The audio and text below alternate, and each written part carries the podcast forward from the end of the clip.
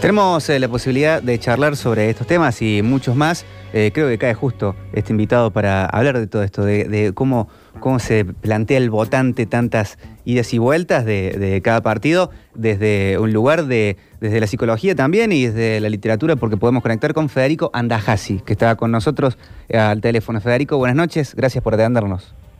¿Qué tal? ¿Cómo estás? ¿Todo bien? Muy bien, muy bien, acá estamos con la mesa de, de todo el programa. Qué gusto, Federico. Este, Bueno, el- un gran gusto entrevistarlo, conocerlo, escucharlo eh, y, y con tantos ámbitos para preguntarle cosas que ya arrancamos con la certeza que no va a alcanzar el tiempo. Así se lo digo. Bueno, esperemos que sí, esperemos que sí, voy a tratar de ser conciso. Bueno, eh, obviamente uno le quiere preguntar en esta semana por la política, pero justo estamos en el Día del Escritor y usted es un escritor. eh, así que empecemos por la política y después hablamos de sus libros, de lo que está sacando, porque aparte tiene tiempo para escribir. ¿Cómo vive Dale. esta semana de, de estos anuncios, de los cierres de lista? eh, y usted que tiene un, un- un lugar preponderante en programas donde hay- se hace periodismo y tiene una columna de opinión, ¿cómo- ¿qué opina de esta semana? Mira, yo creo que eh, este eh, último hecho, a diferencia de lo que estábamos viendo en el resto de la política, que de verdad, este, por lo menos desde acá, lo que se ve es un espectáculo miserable, una, una danza de, de- de la silla mm, este, bastante patética, donde todo el mundo pareciera ser que se, se está asegurando un lugarcito, este, pareciera ser que hay ciertos personajes que todavía no decidieron si... ¿Hola? Sí, sí, lo escuchamos. Sí. Ciertos, ciertos personajes que todavía no decidieron si van a luchar con el eje o con los aliados, ¿no es cierto? Este, de ninguna manera es, es, es lo mismo. De verdad que, que llama la atención. Yo no sé si en otro lugar del mundo hay, un precandidato que no sepa si ir con el oficialismo, con la oposición o con la tercera alternativa. Realmente son, son situaciones este, que yo por lo menos no, no he visto en otro, en otro lugar. En cambio, en el otro lado, este, del lado del oficialismo, creo que se acaba de producir uno de los hechos más importantes, si no es, si no el más importante desde el este que comenzó este siglo, este, recién hace, poquito, pero avanza con gran velocidad. Eh, a ver, me parece que eh, esto es bueno, eh, esta alianza de- del gobierno con el sector democrático del peronismo, que esto es bueno por varias razones. Es bueno, obviamente, para el gobierno, es bueno para la República, pero creo que sobre todo es bueno para el peronismo. Me parece que hay, hay una parte del peronismo, bueno, ustedes allá en Córdoba, este, de verdad que conocen un peronismo bastante más republicano que, que en el resto del país o que en muchos lugares de- del país. Eh, pero me parece que, que con esta con esta alianza el peronismo tiene la oportunidad de ingresar definitivamente al siglo XXI. Me parece que este, tiene la oportunidad de dejar atrás eh, el verticalismo, el personalismo, eh, la, la cor- la corrupción. Me parece que eh, de verdad por primera vez en, en- en mucho tiempo eh, el peronismo tiene, tiene la posibilidad de modernizarse. Me parece que esto es algo que tenía pendiente desde Cafiero en adelante. Eh, eh, El, peronismo no ha tenido la posibilidad de darse una, una renovación. Y me parece, además, un paso valiente el de, el de Pichetto, porque en general eh, el, el peronismo se suele eh, organizar eh, de acuerdo a quién este, se supone eh, es quien cosecha más, más votos. De modo que me parece que esto es lo que no pudieron hacer muchos políticos del peronismo. Me parece que si Scioli este, hubiera saltado de- del barco eh, antes de ser un candidato títere, este, si varios otros, este, bueno, a ver, Massa es un político que se hizo fuerte en contra de Cristina. El, el votante de Massa es un, un votante eh, fundamentalmente antikirchnerista. De manera que, esta nueva voltereta de, Massa lo que hace es enfrentarlo con su propia base electoral, con su propio votante. De modo que, me parece que al peronismo este, siempre lo ha matado la cobardía. Este, me parece que muchos dirigentes del peronismo son cobardes y por no animarse, pero cobardes, digo, esto no, no, no no es de ninguna manera una metáfora. Si nosotros escuchamos en qué términos se refirió Cristina Kirchner a Gioja, por ejemplo, eh, que lo mandó a hacer un corte y confección en su propia anatomía, bueno, este, eh, eh, de verdad que el, el único, la única razón por la cual uno este, percibe que se, que se alinean detrás de ella es por, por cobardía. por, por, un gesto de cobardía. Así que yo creo que esto es, es importante. Más allá de, la cuestión meramente electoral, creo que es un, paso adelante para la Argentina, para el gobierno para el peronismo. Federico, iniciabas la charla eh, hablando de esta danza de sillas y de cómo hay dirigentes que eh, no se sabe si terminan estando o en algún momento estuvieron en la oposición, en el oficialismo o en una tercera vía. Eh, y después te referiste, por caso contrario, a eh, la elección o el cambio o la, o, la forma en que se ubica eh, Miguel Ángel Pichetto como precandidato a vicepresidente. La lectura inicial que, haces, ¿no se puede aplicar a Miguel Ángel Pichetto? Porque él estuvo en, la, oposición, fue un político muy verticalista, hasta él mismo dijo, yo he votado cosas del kirchnerismo por una cuestión de sostener la gobernabilidad y porque el peronismo, o en su lectura del peronismo, me dictan que tengo que votar de esta forma. El memorándum con Irán, la 125, bueno, se pueden citar un montón de, casos eh, parecidos. Y ahora, por un lado, la lectura es de valentía con Miguel Ángel Pichetto y de cobardía con Gioja o Massa o, o Alberto, cuando ¿no te parece que los casos son bastante similares?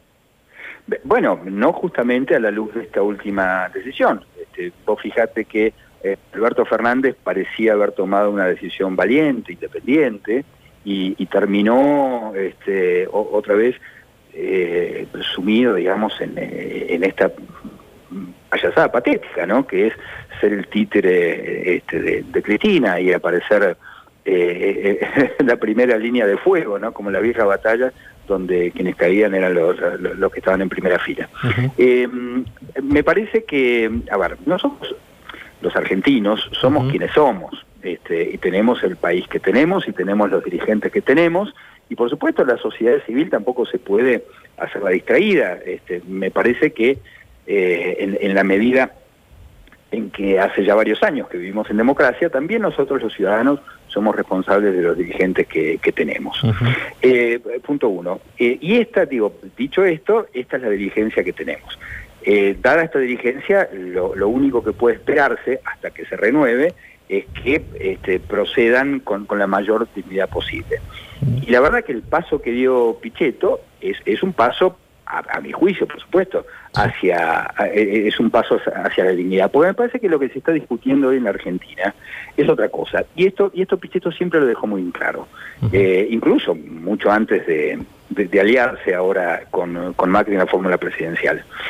Y es la, necesidad de que Argentina, de una vez por todas, fortalezca su sistema institucional.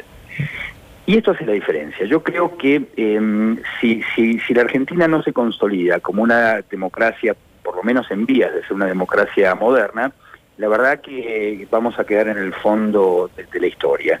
Em, hoy por hoy las democracias más, más consolidadas, más modernas, son las que además tienen sus mejores economías. Eh, esto por supuesto llevó, llevó tiempo, no se hizo de un día para otro, pero sí, la condición sine qua non es el marco institucional. ¿Por qué? Eh, porque, a ver, yo siempre pongo como ejemplo eh, la democracia nórdica como la expresión más alta a la que a la, a, la organización social que alcanzó la humanidad. Eh, yo he estado varias veces en, Noruega, en Finlandia, en, Suecia, la verdad que daba ganas de quedarse porque... Mm, a pesar del este, frío. Eh, sí, a pesar del frío, este, porque, porque de verdad que no hay, no hay, no hay marginalidad, no hay pobreza, las cárceles están poco menos que vacías, hay niveles muy bajos de delincuencia. Quiero decir, lo, lo que en otra época era una utopía, la verdad que hoy este, se alcanzó. Me, parece que no hay que inventar nada, que es que eso ya está inventado. Está bien, te dicen, este, bueno, pero estamos en la Argentina, estamos en el tercer mundo, nada que ver con Suecia, nada que ver con Finlandia, es cierto. Ahora, por el camino de Venezuela nunca vamos a llegar este, a la Europa nórdica, digo, al contrario. Entonces, este, me parece que América Latina tiene que, de una vez por todas, tomar una decisión, salir de estos populismos que conducen no solamente a la degradación social, a la degradación de la república, a la degradación de las instituciones, sino que conducen a la pobreza, porque si hoy vos mirás este, Venezuela, te vas a encontrar con que además de que están cercenadas todas las libertades públicas, los venezolanos viven en la miseria. en la miseria. Entonces, yo siempre digo que los, que los países se, acaban, los países se mueren. Eh, hay, hay, sobradas muestras en la historia. Acá en, en América Latina, Haití es un país que, que murió. Haití es un país eh, que fue la primera, el, primer proceso el revolucionario independentista, fue el primer país en independizarse y, hoy se extinguió. Se extinguió a manos de, hoy está gobernada poco menos que por pandillas. Y eh, en, Venezuela, la verdad es que le, va a costar muchísimo a Venezuela recuperarse si es que alguna vez se, recupera. Pensemos en las grandes civilizaciones, ¿no? Este, eh, Egipto este, y Grecia, lo único que tienen de aquellas civilizaciones, eh, de, aquellas civilizaciones es el nombre. Quiero decir, la antigua Grecia, el antiguo Egipto, se disolvieron, desaparecieron. Eh, yo de verdad que no quisiera que la Argentina llegue a ese punto antes de haber llegado a la adolescencia, ¿no es cierto? De modo que este, yo creo que en ese sentido este, Pichetto tiene claro qué camino no hay que hacer, que es el camino del populismo y el camino de Venezuela. Federico, eh, sí. vos estás por ahí, a lo mejor lo conoces personalmente, pero desde el Macri que conocías o que pintaba a ver lo que fue su gestión, ¿qué crees que pasó? Eh, uno dice un tipo que ha gestionado en varios lugares, que, que no le alcanzó, no, no le pegó o no le encontró a encaminar. Y bueno, le tocó la Argentina. este, mira, yo lo conocí a Macri hace muchos años en, en, París, en una, en, una reunión que hizo la UNESCO, este, y me, me tocó compartir con él una, una mesa de debate. Y la verdad que yo debatí mucho con él, digamos, estaba eh, de acuerdo en muy pocas cosas con Macri en ese momento. Pasa que me parece que desde entonces, estoy hablando del año 98, por ahí 99, desde entonces a esta parte, ni la Argentina es la misma, ni, ni, Macri es el mismo, y, por supuesto tampoco yo soy, soy el mismo. Eh, han cambiado mucho, ha, cambiado mucho el mundo, realmente ha cambiado mucho, mucho el mundo. Después, me parece que, efectivamente cometió un gran error, Macri cometió varios errores. El primer error y el fundamental para mí fue especular con el fantasma de Cristina, del kirchnerismo, y mantenerlo vivo con respiración artificial, eh, para agitarlo como, como un cuco, como, como, un fantasma. Me parece que quienes hemos leído este, la obra de Mary Shelley, Frankenstein, ya sabemos cómo procede el monstruo, ¿no? Este, siempre se nos viene en contra. Para mí ese fue un error imperdonable. Eh, tenía, a ver, yo hubiera preferido que, que Pichetto y ese sector del peronismo hoy fuera la oposición democrática y tuviera sus candidaturas en contra de ese gobierno. Lo que pasa es que el gobierno no quiso esto quiso agitar a Cristina como un cuco y finalmente tuvo que recurrir al auxilio del peronismo para este, enfrentarse a ese Frankenstein. Es, es un poquito demencial. A mí me parece que tenía que eh, haber encontrado, digamos, la oposición en Pichetto y en esta gente. Este punto uno. Después, el segundo error que comete, que comete Macri es ocultarle al pueblo el estado en el que se encontró el país. Eh, de, verdad que me parece que ya somos, somos grandes, somos todos adultos, los, votantes, y, no había derecho a ocultarnos de la situación real del, país. Era una obligación, digo, esto no es parte de una estrategia. Eh, la obligación de una administración es contarle al electorado cómo están las arcas, cómo está la situación. Este, así todo, me parece que en ese primer periodo tuvo gente muy valiosa que sacó a la Argentina del pantano. Eh, hablo concretamente de Pracay y de aquel primer equipo, que, consiguió cosas muy importantes que hoy por ahí no, se les da el valor que, han tenido, claro, a la luz de la gestión económica que no fue brillante. Pero, por ejemplo, desarmar el cepo parecía una tarea imposible. Y sin embargo se hizo muy rápidamente y muy rápidamente se consiguió restablecer la confianza. Eso fue muy valioso. Yo creo que ahí el gran problema, lo digo en las letras, no tengo problema, fue Marco Peña, fue Durán Barba, este, me, parece que eran ortodoxos, digamos, de cierta idea de pureza, de, una pureza que no es propia del, macrismo. A ver, el macrismo nace aquí en Buenos Aires de la mano de una alianza con el peronismo, con tres peronistas concretamente, que eran Horacio Rodríguez Larreta, Diego Santilli este, y, y Ritondo. Entonces, ¿por qué ocultar, digamos, ese, e, ese, ese pasado de, necesidad de alianza con, con, el sector del peronismo democrático? La, verdad que este, esto corresponde no solo a la tradición macrista, sino a los orígenes del macrismo. Entonces, fingir una, una, una pureza este, pro que nunca existió, me parecía una sobreactuación innecesaria y este, yo creo que si se hubiera si hubiesen sido más generosos con, con los propios, ¿eh? con Pat Guy, con aquel equipo, la verdad que hubiera sido distinto el, destino de la economía argentina. Eh, y se, se, está pagando el precio de, de, ese error y por supuesto después, claro, se hace mucho más difícil enfrentar estas tormentas globales que tiene que ver con el precio de los commodities, que tiene que ver con, con bueno, con esta dinámica mundial que no es muy favorable, por cierto, a, los países emergentes. Estamos charlando con Federico Andajasi, para quien recién se engancha con el programa. Eh, Federico, eh, recién, y eh, suele pasar con, tus análisis en la televisión, en la radio y en las redes también, o cuando te invitan a, a programas, expresas un descontento, por así decirlo. Recién prácticamente comparaste a Cristina Kirchner con el monstruo de Frankenstein. ¿Cómo te parece que puede la Argentina llevar hacia adelante cualquier proceso democrático o de convivencia entre gente que ve como un monstruo a Cristina Kirchner y al kirchnerismo y gente que ve como un monstruo a Mauricio Macri y al macrismo. Porque hay un 40% y un 40%. Sí, eh, yo te entiendo. Ahora, eh, estas no son creencias, digamos, este, infundadas, por lo menos desde este, desde este lugar del cual yo te hablo. Eh, ¿Cómo hacer para no ver un monstruo entre, digamos, este, la líder de un grupo que dice que a Macri hay que fusilarlo en Plaza de Mayo? Yo le creo cuando dice esto. Mm. ¿Cómo no, cómo no advertir, cómo no tener, digamos, cómo no figurarse esta composición monstruosa cuando tenés un tipo como Durañona que dice hay que poner em, compañeros este, eh, y militantes en la Corte Suprema de Justicia? ¿Cómo, cómo, cómo no ver en, en Esteche una monstruosidad vinculada al submundo eh, de los servicios de inteligencia, del terrorismo iraní, de, eh, este, de, las de los márgenes de la política.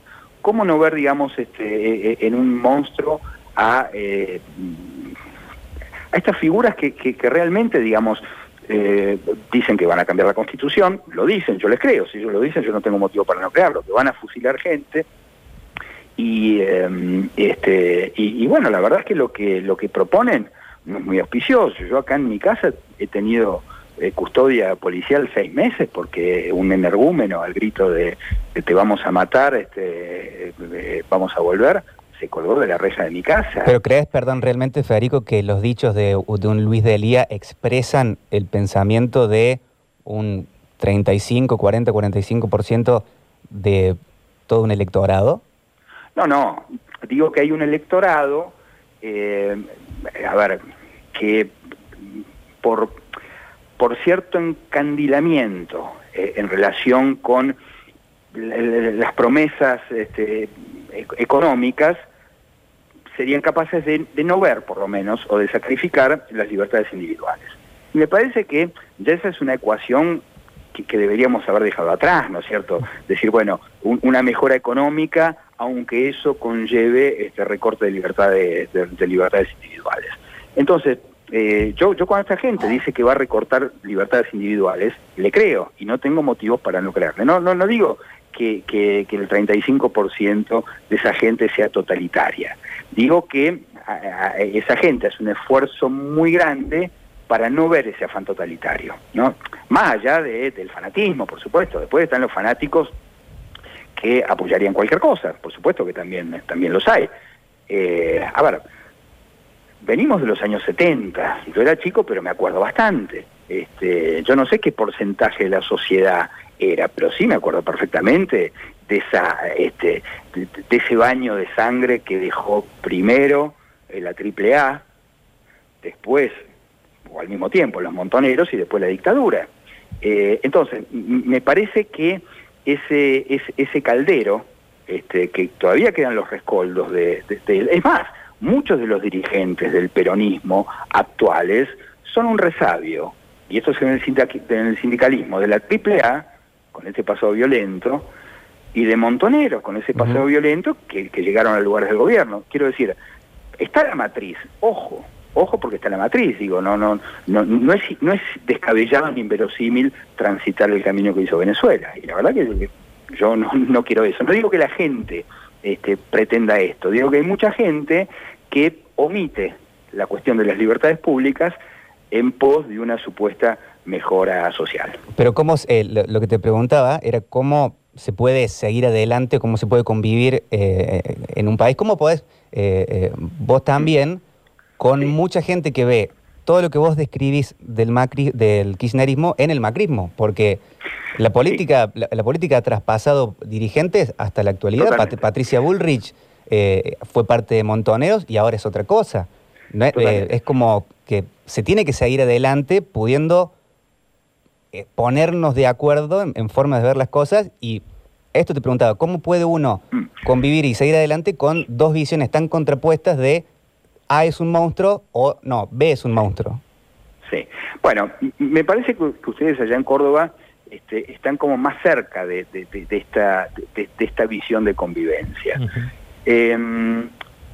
A, ver, yo por eso te digo que me parece un, dato, uno de los datos más importantes de la, historia del, siglo XXI de la, de la Argentina, esta, esta unión entre, entre un sector del peronismo y un sector del oficialismo, porque me parece que es la única posibilidad hoy de, empezar a pensar en, un proyecto que abarque a, a, gente de uno y de otro lado de la grieta. Me parece que esta decisión lo que hace justamente es yo no sé si diluirla, pero por lo menos cambiar el eje de esa, grieta, donde ya no va a coincidir con la antinomia peronismo-antiperonismo, quiero decir, haber peronistas en este, en este proyecto.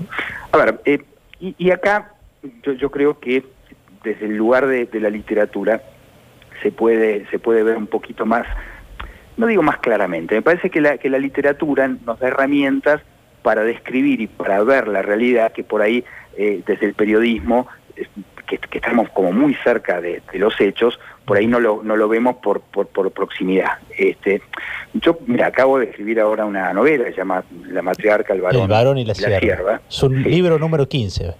Es más o menos, más, más o menos el 15.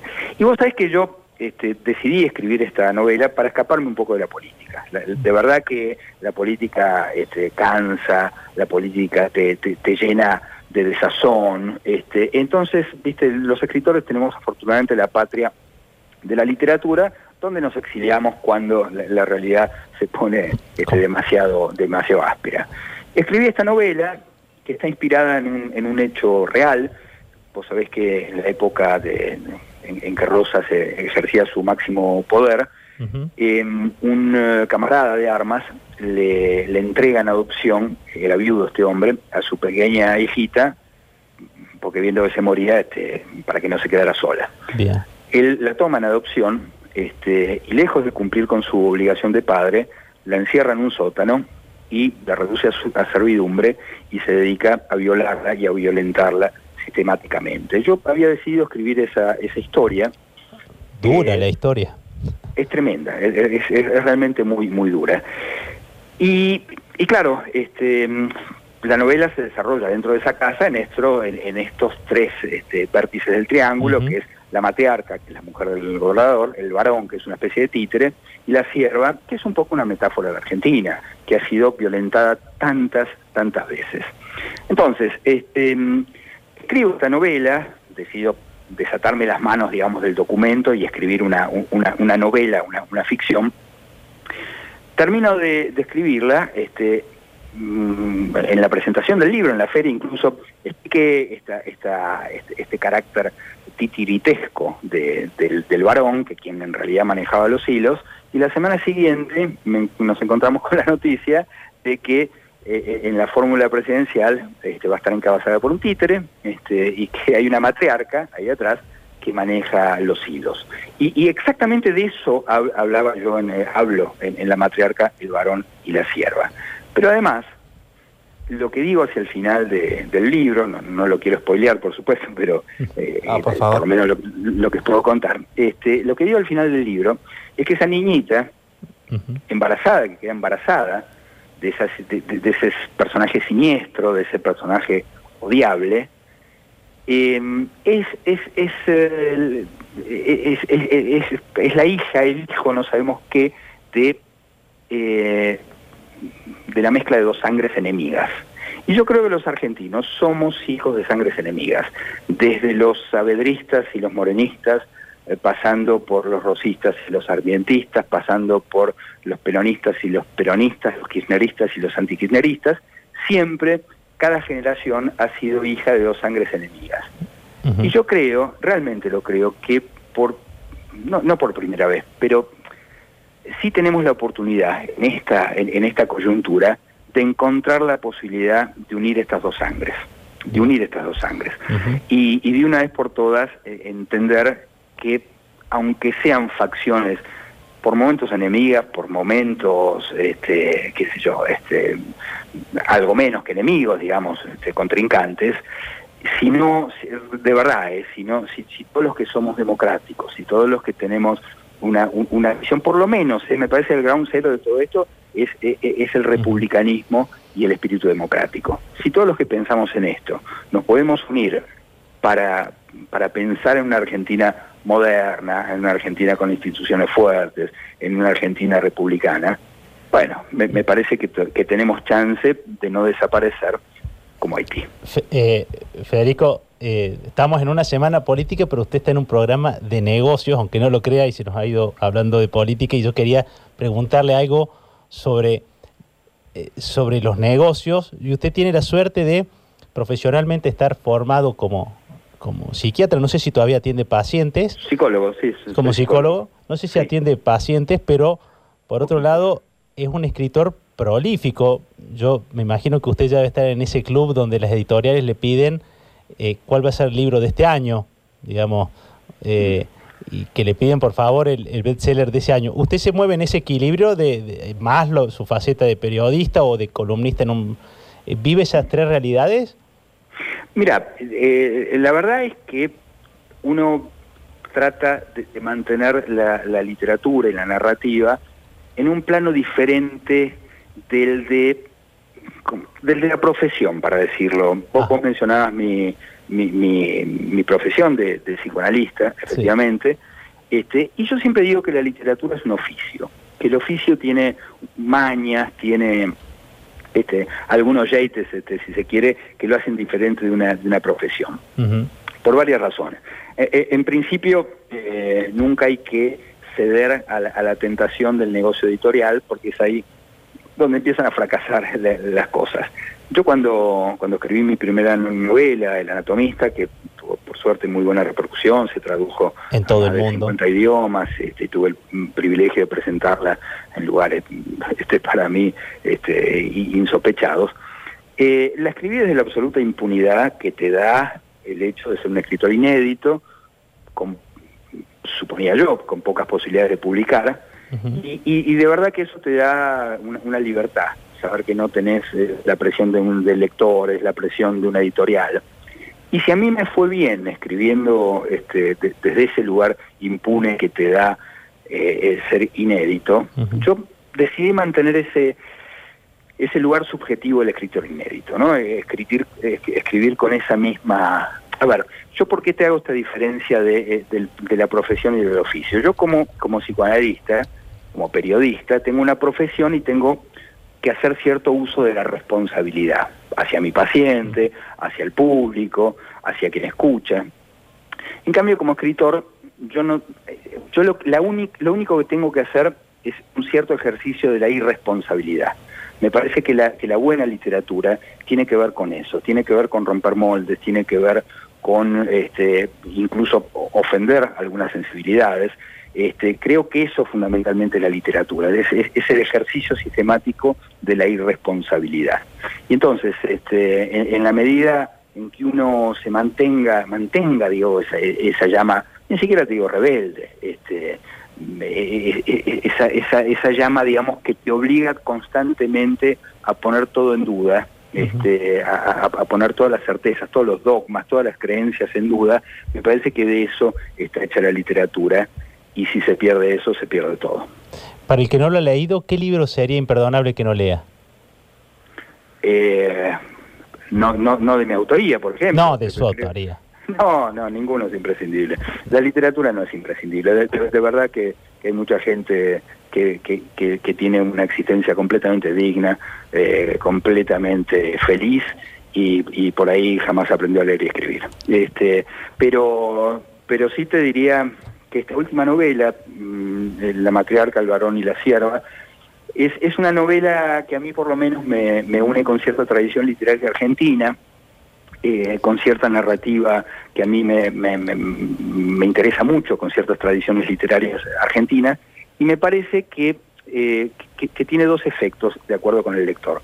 Si vos sos un lector que te querés escapar de la realidad y leer una novela que narra, digamos, tres dramas humanos, como son el de la matriarca, el varón y la sierva, vas a entrar dentro de una casa en la que suceden estas cosas, historias de amor, historias de desamor, historias de engaños, historias de, traiciones, esta historia eh, tremenda entre eh, el varón y la matriarca, entre el varón y la sierva, entre, la matriarca y la sierva.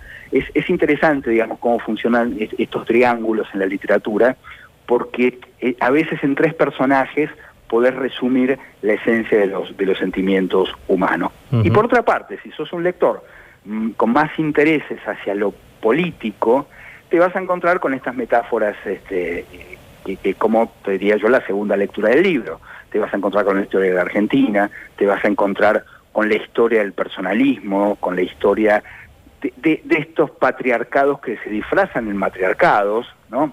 El rosismo que fue un matriarcado, un patriarcado, porque la verdad quien sostenía las riendas del gobierno no era Rosa, sino Encarnación Escurra. Mm. Este, eh, el kirchnerismo, ¿es un matriarcado o es un patriarcado manejado por una mujer?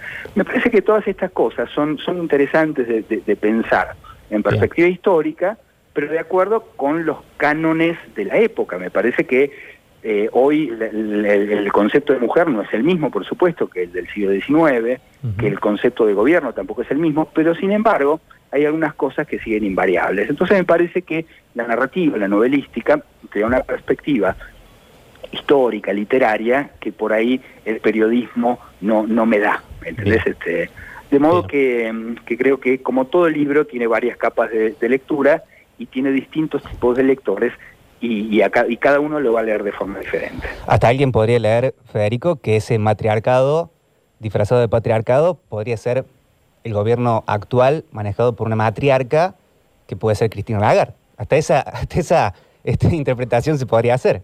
¿Qué, puede ser? Perdóname. Eh, Cristina Lagarde, del, del, Fondo Monetario Internacional. Ah, Digo, hasta, hasta se podría hacer esa interpretación. Es tan, totalmente. Es tan amplio. Este, es que, sí, este, yo creo que es interesante pensarlo de esa, de esa manera porque yo creo que las estructuras financieras del mundo no dejan de ser un, un, patriarcado. este, Digo, sacando la cuestión de género, no ni siquiera hablo de una cuestión de, género, hablo de una cuestión de tradiciones. ¿no? Me, me, parece que efectivamente el sistema financiero todavía responde a cánones muy antiguos, muy, muy antiguos, y yo creo que este, deberían organizarse. Me, parece que, el sistema financiero mundial es un sistema viejo y es un sistema completamente atrasado que habría que, revisar profundamente. Por último, agradeciéndole la, gentileza, ¿se puede olvidar un gran amor? Ah, este, mira, eso tenía que ver con mi eh, práctica como, como psicólogo. Este, en una de las últimas columnas escribí acerca de estas cosas, ¿no? Porque después en, la radio los oyentes, este, digamos, tienen este tipo de inquietudes, ¿no? Este, uno se puede ir muy, muy lejos con la literatura, con el psicoanálisis, pero lo que desvela a la gente son estas cosas. El, oyente, digamos, que eh, no pudo olvidar su, su, su último amor, que vive a ver, donde todas las cuestiones políticas, coyunturales quedan atrás sencillamente por el hecho de que no puede olvidar a la mujer a la que ama, no puede olvidar al hombre este, eh, al que ama. Entonces es interesante porque, paradójicamente, eh, el psicoanálisis te da una, una dimensión más cercana y más humana de este, de las urgencias cotidianas de los oyentes, ¿no? Porque esa es una columna que escribí para, para la radio, ¿no? Si se puede olvidar un gran amor. Yo creo que no se debe olvidar un gran amor, se debe superar, ¿eh? se debe superar. Y, lo mismo pasa en, la política. Me parece que eh, el peronismo nunca pudo este, superar la pérdida de ese gran amor, de ese gran líder, de esa gran historia de amor que fue la de Perón y Evita, de esa épica, de esa historia casi novelesca, este, que, que claro, nos mantuvo fascinados durante mucho tiempo, pero me parece que ahora el siglo XXI requiere una mirada diferente, una dinámica diferente, donde no se viva la política como un, un, escenario actoral, un escenario de pasiones, y finalmente que los gobiernos se dediquen a hacer lo que tenían que hacer, es administrar, algo tan gris y tan oscuro como eso, administrar. Muchas gracias. Excelente, Federico, muchas gracias. Eh, por ser el Día del Escritor, ¿le gustaría recomendar algún libro que esté leyendo a la audiencia que está escuchando ahora? Sí, en primer lugar quiero decir que me parece muy lamentable que hoy sea el Día del Escritor porque vos sabés que se este, conmemora el nacimiento de Leopoldo Lugones. Y Leopoldo Lugones, más allá de su obra literaria, que es opinable, de verdad que fue uno, de los tipos que más daño le hizo a la democracia, porque no solamente que apoyó la primera dictadura, que fue el golpe de 1930, sino que escribió La Hora de la Espada, en la cual, este, bueno, no solamente se pronuncia de, manera autoritaria, fascista, etcétera, sino que mm, este, le prestó a Uriburu toda la, retórica de ese, golpe que marcó la decadencia enorme de este país. De modo que me, ofende, me ofende que algo tan valioso como la literatura argentina sea recordada por este personaje tan sórdido como Leopoldo Lugones. Eh, recomendar un libro. Hay un, un libro que yo recomiendo siempre, es muy difícil de encontrar, y eso es bueno, eso es bueno porque entonces ahí la gente empieza a buscar y, en el camino te puedes encontrar con muchos otros libros. Hay una novela que se llama No soy Stiller, de Max Frisch, que es una novela tremenda, excelente, yo diría que es la reescritura del proceso de, Kafka, así que si la consiguen, No soy Stiller, de Max Frisch. Perfecto. Ah, Federico, muchas gracias, muchas gracias y buenas noches. Gracias a ustedes, ¿eh? abrazo.